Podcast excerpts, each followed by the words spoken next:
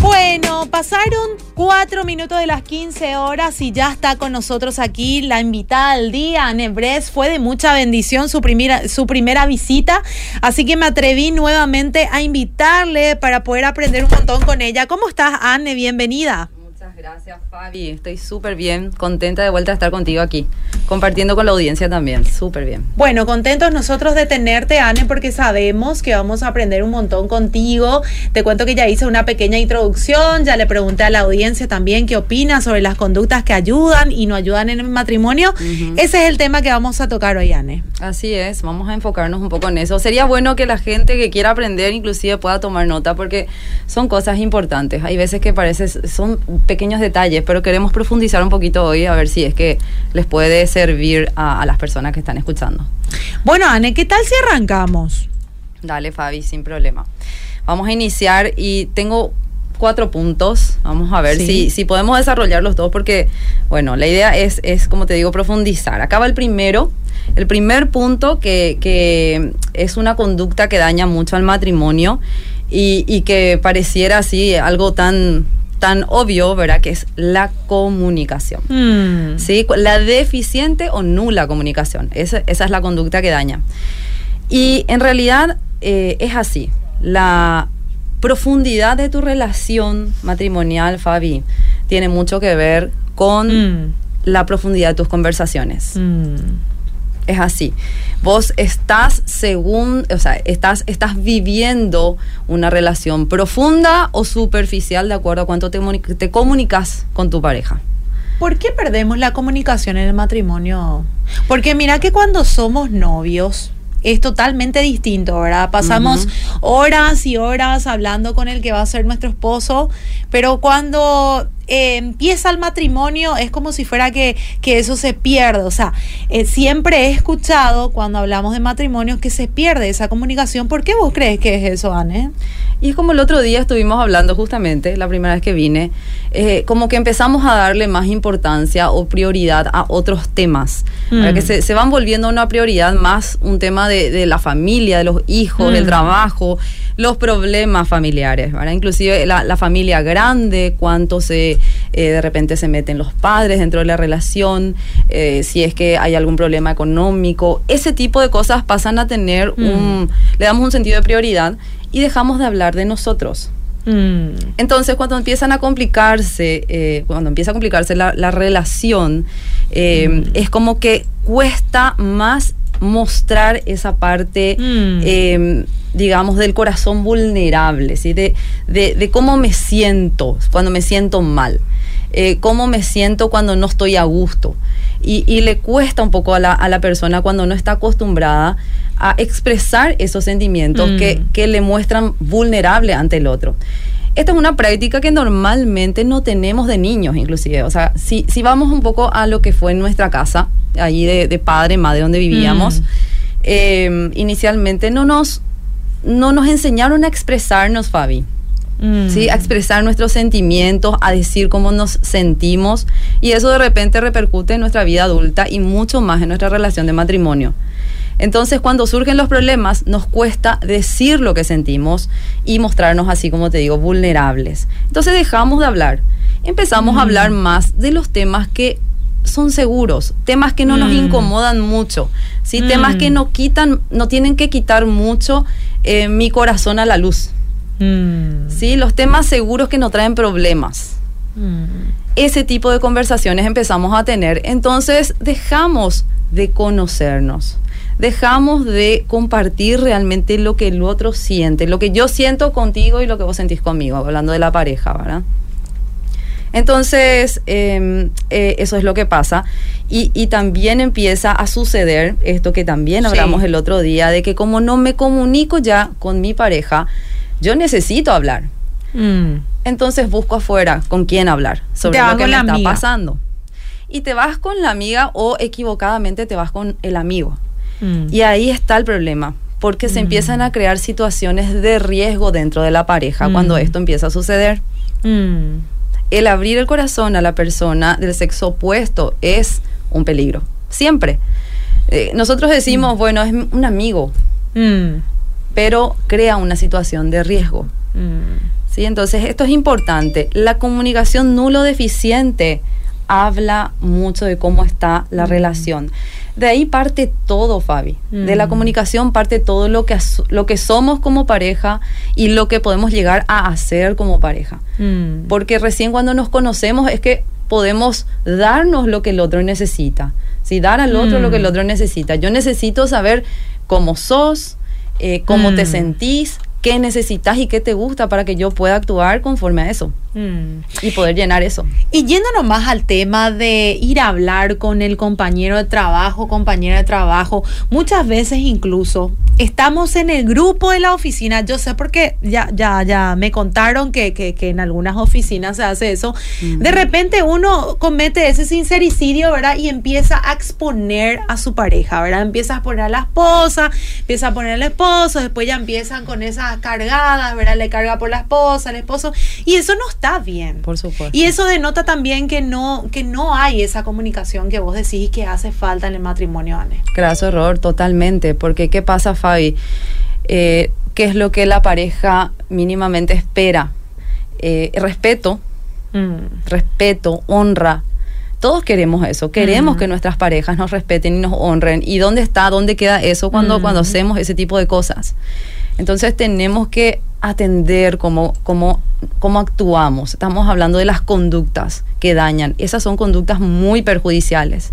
Mm. ¿verdad? Que, que, no solamente le, le, estoy dañando a mi esposo o a mi esposa cuando hago eso, estoy hablando de cómo soy yo cuando estoy haciendo eso. Mm. Y no queda bien. Mm. Tenemos que guardar nuestro matrimonio. Y si tenemos que tener un amigo o una amiga, como dije el otro día, tiene que ser nuestro esposo o nuestra esposa allí es donde yo tengo que ser completamente vulnerable. Mm. Y entonces sería esa la conducta apropiada, ¿verdad? El mm. mostrarnos vulnerable ante mi pareja, abrir mi corazón y ser completamente transparente mm. ante él o ante ella. Eso es lo que necesitamos porque ¿qué es lo que, como dije hace rato, qué es lo que yo necesito? Que él sepa qué es lo que me gusta, cómo quiero ser tratada, cómo quiero ser amada Mm. para que pueda hacer eso y llenar lo que necesito yo. ¿sí? Mm. Antes de pasar al, próximo punto, ¿hasta qué punto una, una mujer o un hombre puede contarle su situación matrimonial a la mamá? A la mamá en más, eh, hay en más casos, ¿verdad? Y en menos casos al papá. ¿Hasta qué punto yo puedo abrirle mi corazón? ¿Qué cosas puedo contarle y qué cosas no, por ejemplo? Y los padres dependen mucho también de cómo nuestros padres... Em, Están educados. sí, fueron educados y llevaron su, su, vida matrimonial también. Bueno, como, como también mencionamos, em, la persona normalmente aconseja en base a sus experiencias. Yo puedo pedir consejo, pero tengo que aprender a qué cosas escuchar y qué cosas descartar, incluyendo a los padres. Ahora, no es conveniente contar todos nuestros problemas a nuestros padres. ¿Por qué? Porque hay una ligadura emocional, hay un mm. lazo emocional que le une al padre con el hijo o con la hija. Entonces siempre va a haber, una tendencia de los padres a eh, guardar los sentimientos del hijo o la mm. hija y ponerse en contra de la, del, cónyuge mm. cuando hay problemas. Y vienen los mayores problemas cuando los cónyuges se, se reconcilian, pero los padres quedan dañados. Mm. porque conocieron toda la intimidad. Entonces no es muy recomendable, no es recomendable de hecho, ¿verdad? Mm. Ir y contar nuestros problemas, todos nuestros problemas a nuestros mm. padres. Ahora, si queremos con eh, consejo, podemos pedirlo, pero tenemos que saber qué usar y qué no. Perfecto, espectacular. Seguimos. Seguimos. Bueno, el segundo punto, y, que viene un poco ligado a lo que es la, la comunicación, yo necesito hablar con mi esposo o mi esposa para conocer cómo él o ella se siente amado o amada. ¿Esto qué va a hacer? Que no perdamos tiempo haciendo cosas que de repente no, no ayudan. Mm. ¿verdad? Cuando eh, no conocemos, hay un, hay un libro que a mí mm. me gustaría recomendar, Fabi, que se llama Los cinco lenguajes del amor, de Gary Chapman, es el, el autor.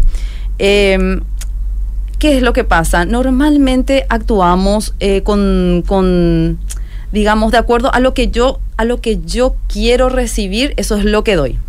A mm. como yo me siento amada, eso es lo que doy. Pero no, mi pareja no necesariamente se siente amada de esa manera. Mm. ¿Sí? Entonces, yo lo que tengo que hacer es conocer su lenguaje de amor. Tengo que saber qué es lo que le hace sentir amado o amada. En primer lugar, sabemos que es el respeto y la honra, como dijimos, y para los hombres ni qué decir. ¿verdad? Y las mujeres queremos sentirnos amadas al ser mimadas, al ser atendidas, al, ser, al sentirnos seguras, al sentirnos eh, prioridad para nuestros esposos. Mm. Pero hay cosas que son más específicas. Por ejemplo, eh, aquella persona que se sienta amada cuando se le afirma con palabras, Mm. Cuando se le dice lo valiosa que es o lo valioso que es, Mm. cuando en todo momento eh, se eh, está buscando ser admirado por su pareja, ¿sí? Mm. que se le reconozca eh, las cosas que hace. Esa es la manera en que se sienta amado o amada. Y muchas veces justamente por falta de comunicación esas cosas no suceden. Mm. Y la persona se siente poco amada, por lo tanto, ¿verdad? Otro de los lenguajes eh, es los presentes. Hay personas que necesitan los detalles.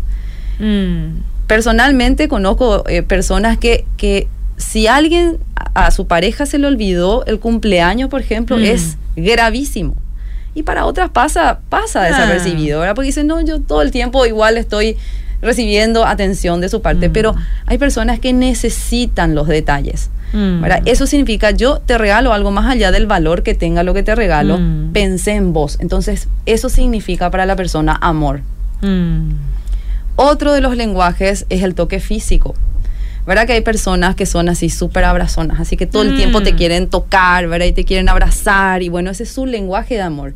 Y hay personas que necesitan ese tipo de, de afecto, ¿verdad? Como otras que no quieren que se les toque mucho, ¿verdad? Que eh, eh, prefieren eh, recibir el amor de otra manera. Entonces, es importante conocer, porque si yo sé que mi pareja quiere recibir el toque físico, un abrazo es importante, un saludo con besos es importante, estar de la mano cuando caminamos es importante, cuando estábamos viendo la tele, una caricia es importante. Entonces, Mm. ese es el lenguaje de amor de la persona con la que estoy. Y yo solamente tengo que enfocarme en eso.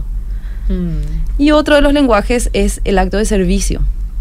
Y el acto de servicio habla de, por ejemplo, aquellas personas que quieren ser atendidas eh, con una rica comida, por ejemplo, Mm. o, o que, qué sé yo, sus ropas siempre estén bien planchadas, eh, Mm. bien arregladas, que la, Mm. la casa siempre esté ordenada y limpia.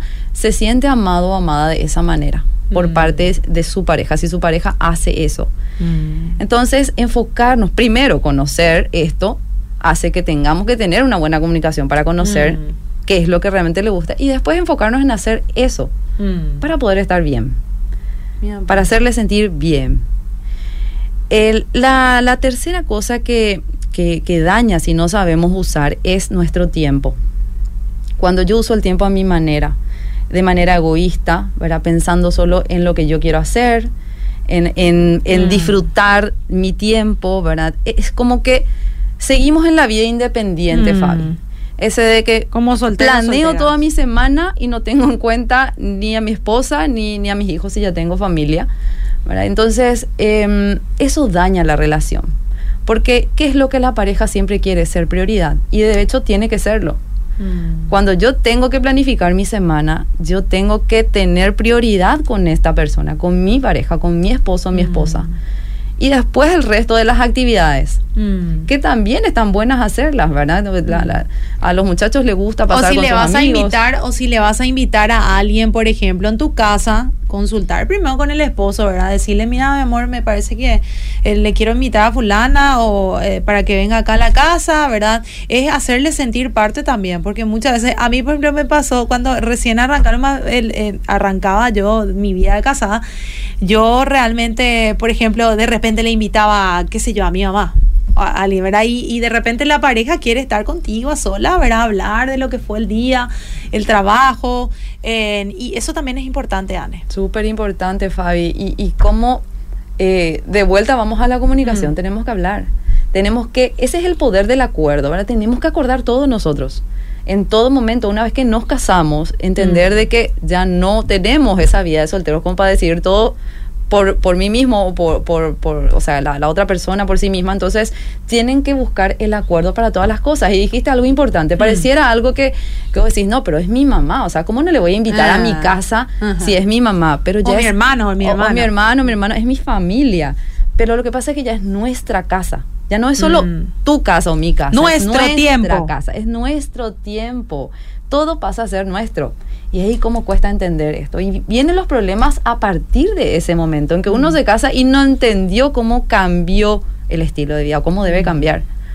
Y ahí es donde, como vos dijiste, ¿por qué dejamos de conversar? ¿Y por qué esas pequeñas grietas empiezan a meterse? Y también hay que conocer qué tipo de pareja también tenés, en Anne, ¿verdad? Hay a parejas que le gusta, por ejemplo, quedarse en la casa, ¿verdad? Quedarse en la casa, estar ahí, compartir ahí. Pero hay eh, parejas que les gusta salir, les gusta mirar, les gusta pasearse un poquitito, ¿verdad? Y, y, medio que si vos vas a estar todo el tiempo en la casa, encerrado, encerrada, eh, con todos los quehaceres, ¿verdad? Y, y, no, no utilizas tu tiempo para distenderte y hacer las cosas, lo que vos dijiste, hacer las cosas que a la otra pareja le gusta, eso desgasta mucho y causa estrés en la otra persona. Así es, y justamente esa es una conducta que ayuda a, la relación, el mm. poder entender lo que al otro le gusta para enfocarse en eso. O sea, vamos a disfrutar. Disfrutar es una palabra que hoy con mi esposo empezamos a usar mucho. Tenemos que aprender a disfrutar, disfrutarnos el uno del otro, disfrutar de las actividades que nos gustan, al uno y al otro y ponernos de acuerdo. Si de repente hay una cosa que solo le gusta a él y, no me gusta a mí, pero él quiere que yo esté ahí, voy con él, le acompaño, porque a mi esposo le interesa ser admirado eh, eh, y, que yo esté compartiendo con él en todo momento. ¿Sí? Y, que de repente, este, qué sé yo, ahora a los muchachos les encanta jugar pádel. Se va a jugar un partido de pádel y me invita a ir. Yo tengo que ir, ¿por qué no? ¿Verdad? Mm. Porque no hay muchas veces las esposas decimos estoy cansada, el trabajo, los hijos, esto, lo otro, pero la mm. prioridad acá es la pareja. Para que mm. todo el resto esté bien, nuestra relación tiene que estar bien. Para que nuestros hijos estén bien, nuestra relación tiene que estar fortalecida, porque somos cobertura para nuestros hijos. Entonces, si tenemos que invertir tiempo en algo, tiene que ser en nuestro tiempo a solas, juntos, sin nadie sin amigos, porque hay veces que también buscamos la excusa de siempre pasar con terceros. Es como que mm. no aprendemos a divertirnos juntos, pero mm. tenemos que aprender a hacerlo. Es una cuestión de, de mm. hábitos, es una cuestión de práctica, ¿sí? Porque viene de vuelta, no queremos conversar de ciertas cosas. Pero ¿por qué es que no queremos conversar? Porque cuando se conversa de ciertos temas, eh, esas conversaciones no son agradables porque se tratan de una manera así como siempre de ataque, de queja, de reclamo, y tenemos que aprender a cambiar eso. Mm. Si nosotros estamos juntos, a solas, con un tiempo especial mm. para pasar juntos, que sea para conversar sobre lo que sentimos, pero que sea agradable. Pongámosle el tono correcto a la, a la, a la conversación. La modulación de voz. Sí, pongamos la actitud correcta, ¿verdad? La, la, todo, todo lo, lo, mejor de mí para que el otro se sienta bien cuando habla mm. conmigo. Eso es importante. ¿Cómo se siente el otro cuando está conmigo? Mm. Y a veces decimos así, es como que, ¿por qué se divierte más con sus amigos que conmigo? Y, mm. analicemos por qué. Mm. ¿Acaso no da gusto conversar conmigo? ¿Por qué? Y cambiemos lo que hay que cambiar, como siempre digo. Anne, un punto muy importante que yo sé que hay que tocar, ¿verdad? En el tema tiempo, em, los hijos. Hay muchas veces que las mujeres no quieren entender, ¿verdad? Que la prioridad realmente es estar bien con tu esposo. Todo bien con los hijos, ¿verdad? O sea, debemos cuidarlos, debemos darle amor, pero hay em, un punto, un límite, ¿verdad? Porque hay mujeres que una vez que tienen hijos, parece que su mundo es su hija, su hijo, ceden a todo lo que los hijos quieren, ¿verdad? Y, vos les vas educando a tu hijo, les vas enseñando cómo querés que sea y de manera que no sea algo desagradable también para vos y tu matrimonio en el momento. Obviamente son chicos, aprenden, pero veo muchas veces también mujeres que dedican casi no sé, el 100%, eh, ponerle que el 95% hijo, hijo, hijo, y siempre la excusa, no porque mi hijo no me dejó, no porque mi hija está así, no porque esto. Y, queda, queda en segundo plano el marido. ¿Cómo podemos manejar nuestro tiempo en cuanto a los hijos? Y es un error muy común, Fabi, lo que estás diciendo. Las mujeres tendemos a volcarnos completamente a nuestros hijos desde el momento en que nacen. Mm. Por supuesto que en los primeros tiempos de vida ellos requieren de un mm. tiempo mayor de cuidado, de atención eh, pero inclusive ahí hoy día, gracias a Dios, los hombres también entienden que pueden colaborar desde el inicio y están ahí apoyando en, en, eso. Es muy bueno eh, eh, esa parte, pero qué importante es esto que decís de no descuidar a la pareja, porque el hombre de forma natural pasa a un segundo plano, de hecho ellos se sienten así, como desplazados. Pero cuanto antes podamos, tenemos que mm. recuperar esos tiempos de pasar a solas, buscar mm. estrategias, buscar las maneras, de repente de poder, ya cuando mm. nuestro bebé está un poquito más grande y ya tiene la capacidad de quedarse con una mamadera, eh, con, una persona de confianza, dejarles un tiempo y poder salir juntos, aunque sea caminar, ¿verdad? No perder esa posibilidad de estar con el esposo y la esposa a solas para conversar, para, para simplemente distenderse mm. juntos. ¿sí? También una cosa que solemos hablar con, mi esposo, que suele pasar mucho, es que los matrimonios meten a sus hijos a la cama mm. desde que nacen. Y después crecen y tienen uno, dos, tres, cuatro, cinco. Y ya adoptaron ese hábito de... Sí. Y, y lo malo de ese hábito es que cuando lo hacen, de repente lo hacen justamente con la excusa de no estar juntos. Esa es la parte mala. ¿Sí? Con la mm. excusa de estar separados, como que de repente, no, porque está el hijo ya no podemos tener relaciones íntimas, ¿verdad? Mm. Porque está el hijo ya no conversamos de noche o la hija. Eh, es como que usamos a nuestros hijos como un medio de... de como un escudo. Como un escudo para mantenernos ya alejados en lo posible porque no queremos, ya, ya se, como ya, ya se metieron ciertas grietas en nuestro matrimonio, entonces los usamos a ellos como un escudo.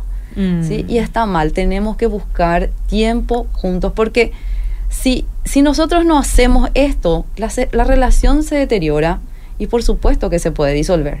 El problema está acá en que nosotros no, no, no estamos pensando en que nos vamos a separar cuando nos casamos. Creemos que cuando uno se casa es para siempre y sí, debería hacerlo. Pero si no hacemos lo que tenemos que hacer, por supuesto que puede llegar la disolución, por supuesto que, que, las personas tienden a, a cometer inclusive infidelidades. Mm. Porque eh, es como que, mira, esto no sé si le, puede llegar a, a, las personas a, gustar o no lo que voy a decir. A molestar. a molestar. Pero cuando uno de repente, em, cuando uno no hace lo que tiene que hacer dentro de su relación, por supuesto que está poniendo, eh, haciendo que la relación sea vulnerable a las mm. infidelidades. Uno no piensa en que va a ocurrir. Es más, no debería ocurrir porque las infidelidades no, no, tienen, no tienen justificación, pero sí tienen motivos. Mm. Siempre hay motivos que llevan a la infidelidad. Mm. No tienen justificación, pero sí hay motivos. Entonces, si uno nunca piensa que va a ocurrir una infidelidad, no actúa como tiene que actuar para cuidar a su pareja. Es como que se mm. deja estar y deja que la relación fluya mal, bien, como esté, ¿verdad? Y entonces no hace lo que tiene que hacer y por supuesto que la persona descuidada también es vulnerable a, caer, no porque busca, sino porque se presentan situaciones de riesgo como, la que hablamos al principio. De repente aparece una persona con la que sí me escucha, sí me atiende, entonces yo empiezo a hablar y, me voy. Porque me sentí atendida, me sentí atendido, me sentí de repente otra vez importante, ¿verdad? Y, y así es como que las, relaciones se deterioran y bueno, el matrimonio puede llegar al quiebre. Mm, tremendo. Punto número cuatro. Bueno, el cuatro, eh, puse que, desconocemos los sueños, los anhelos de, de, mm. nuestra pareja. ¿sí? No sabemos qué es lo que realmente mi esposo sueña o desea para poder apoyarlo. Es una conducta también que viene por parte de la mala comunicación no sé realmente qué es lo que aspira, no sé qué es lo que está proyectando. Y, si no conversamos, te aseguro que lo que pasa es que cada uno va en un sentido contrario. Mm. Cuando lo que tenemos que hacer es potenciarnos cuando nos juntamos. Mm. Nosotros tenemos que ser un complemento, Fabi, dentro de nuestra relación de matrimonio. Complemento significa que yo te, te, te potencio cuando me caso contigo. ¿Verdad? Le, le potencio a mi esposo cuando me caso con él. Mi esposo me potencia cuando se casa conmigo. Mm. Pero tenemos que aprender a conocer qué es lo que cada uno sueña, hacia dónde quiere ir en la vida y entonces en base a eso ser el apoyo incondicional para que él llegue y que yo pueda llegar también. Y por supuesto que van a haber mm. sueños que, que, que van a, a, coincidir, ¿verdad? Donde, mm. donde a partir de cierto tiempo, eh, si hay una buena comunicación, pueden empezar a soñar juntos. Entonces, entonces trabajan para que eso pueda, pueda ocurrir. Eh, hablamos mucho de que cuando, cuando hay una buena comunicación hay una buena sinergia. ¿Y qué es la mm. sinergia? Cuando se multiplican las fuerzas. Mm. Y es lo que tenemos que lograr. Si nosotros no eh, desconocemos esos sueños, cuando no trabajamos en eso, entonces nos estamos perdiendo ese potencial como, como matrimonio tenemos que, en, el compromiso que hicimos al casarnos, en las promesas dijimos en las buenas y en las malas. Mm. Entonces, cuando conocemos esos, esos proyectos que, que, mi esposo tiene o los sueños que, que tiene y él también, podemos estar ahí para potenciarle a él y él potenciarme a mí y llegar tan lejos como podamos. Y mm. si no sale por algún motivo, bueno, también estamos juntos para soportar lo que venga. Mm. Son conductas que fortalecen las relaciones si las sabemos entender. Mm. Tremendo. Acá mucha gente que se está manifestando dice que es cierto todo. Me encantan estos espacios en la radio. Nos nutren muchísimo estos consejos sanos y sabios. Gracias, Anne, dice. Hoy en día los cinco lenguajes del amor ya hay para, para, jóvenes, dice también. Gracias, Anne, por ser de mucha bendición para nuestras vidas, dicen acá. Hola, buenas tardes, bendiciones. Es muy cierto. A mí me pasó eso que yo no hablaba con mi esposo y éramos nuevos cristianos y yo tomé confianza con el hermano y después él me empezó a decirme que se enamoró y casi destruí mi matrimonio, pero gracias a Dios el pastor se dio cuenta que nosotros éramos nuevos y empezó a aconsejarnos y nos perdonamos y ahora más que nunca estoy arrepentida y duele, pero gracias a Dios estamos muy bien en nuestro matrimonio. Dice acá también esta oyente, acá dice buenas tardes, mi esposo tiene su dinero por separado de nuestros bienes conyugales, eso está bien, dice y todo tiene que ser nuestro a partir del momento en que nos casamos. Es una cuestión de muchas veces de falta de conocimiento, Fabi. Que, en que fallamos en ciertas cosas dentro del matrimonio, ¿verdad? Porque no nos enseñan pues cómo tiene que ser realmente. ¿Qué es lo que hacemos? Nos casamos y lo que sabemos es lo que vimos en nuestros padres, lo que vimos de repente eh, eh, en, lo que conocimos de otros matrimonios. Entonces, eso lo llevamos a, la práctica. La falta de conocimiento muchas veces hace que, no hagamos lo que tenemos que hacer, pero para eso está justamente la palabra de Dios también, que es, como dije el otro día, el manual de vida. Y bueno, allí nos enseña de que nos volvemos uno cuando nos casamos. Una sola carne, dice. Y una sola persona no puede ir a la derecha y a la izquierda, una sola persona eh, no puede decidir... Eh, Mm. siempre tiene que ser coherente en todas las cosas, ¿verdad? Siempre tiene que... Em, o sea, todo lo que tiene tiene que ser de, ella, ¿verdad? Entonces, mm. trabajamos, somos dos personas individuales, pero dos igual a uno. Entonces, lo que él gana, lo que yo gano, es nuestro. Mm. Y tenemos que aprender a, a, ser completamente transparentes en ese punto también, porque trae mucho, eh, mucho conflicto cuando cada uno hace lo que quiere con la economía sin tener en cuenta que finalmente el perjuicio, si es que no le va bien, es para, para la familia, para el hogar. Y acá este último mensaje que voy a leer y después cerramos. Dice, buenas tardes, ¿qué tal? Sí, a mi esposo le gusta más la comida de otros y otras. Y vive halagando y comparando eso. ¿Cómo le explico que me molesta eso? le digo que yo, yo que coma de la otra nomás, dice desde Villaliza, dice Evelyn. Diciéndole, sí, diciéndole, pero de una manera que pueda entender.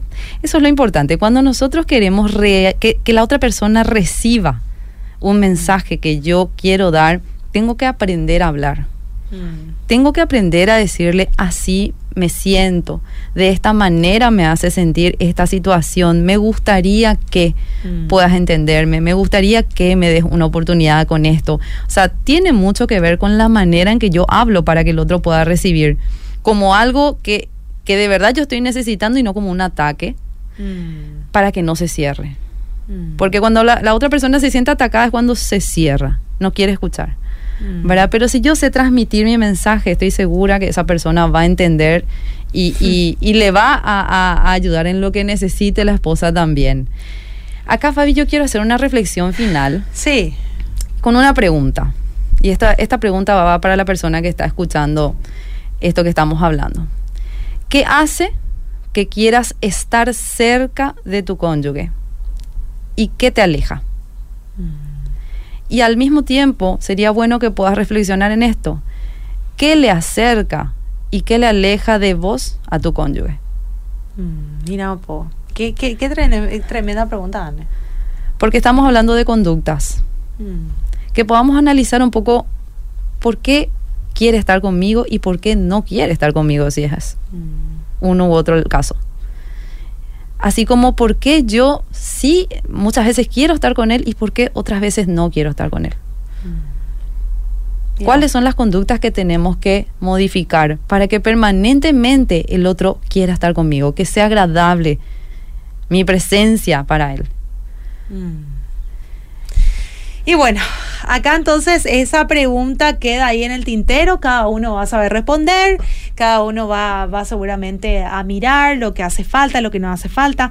Y bueno, esto es lo bueno eh, de estas conversaciones, Anne, que sabemos que es de mucha bendición, que sabemos que invita a la reflexión y invita al cambio, porque se supone que todos eh, queremos eh, servir a Jesús, queremos parecernos a Él. Y si no, vos estás en, en, un buen momento también para decirle sí a Jesús para que entre en tu vida, en tu matrimonio y de esa manera Él pueda traer en un nuevo comienzo también eh, en esa relación, Anne. Realmente es una bendición poder tenerte, Anne. Te agradecemos muchísimo. Esto queda grabado, sí, esto queda grabado en la página de Facebook. Si lo querés volver a escuchar y si de por ahí quieres que yo te mande, yo te voy a mandar sin problema aquí en el WhatsApp también de la radio. Muchas gracias, Anne, por estar con nosotros. Gracias, Fabi, igualmente. Gracias. Cuando quieras.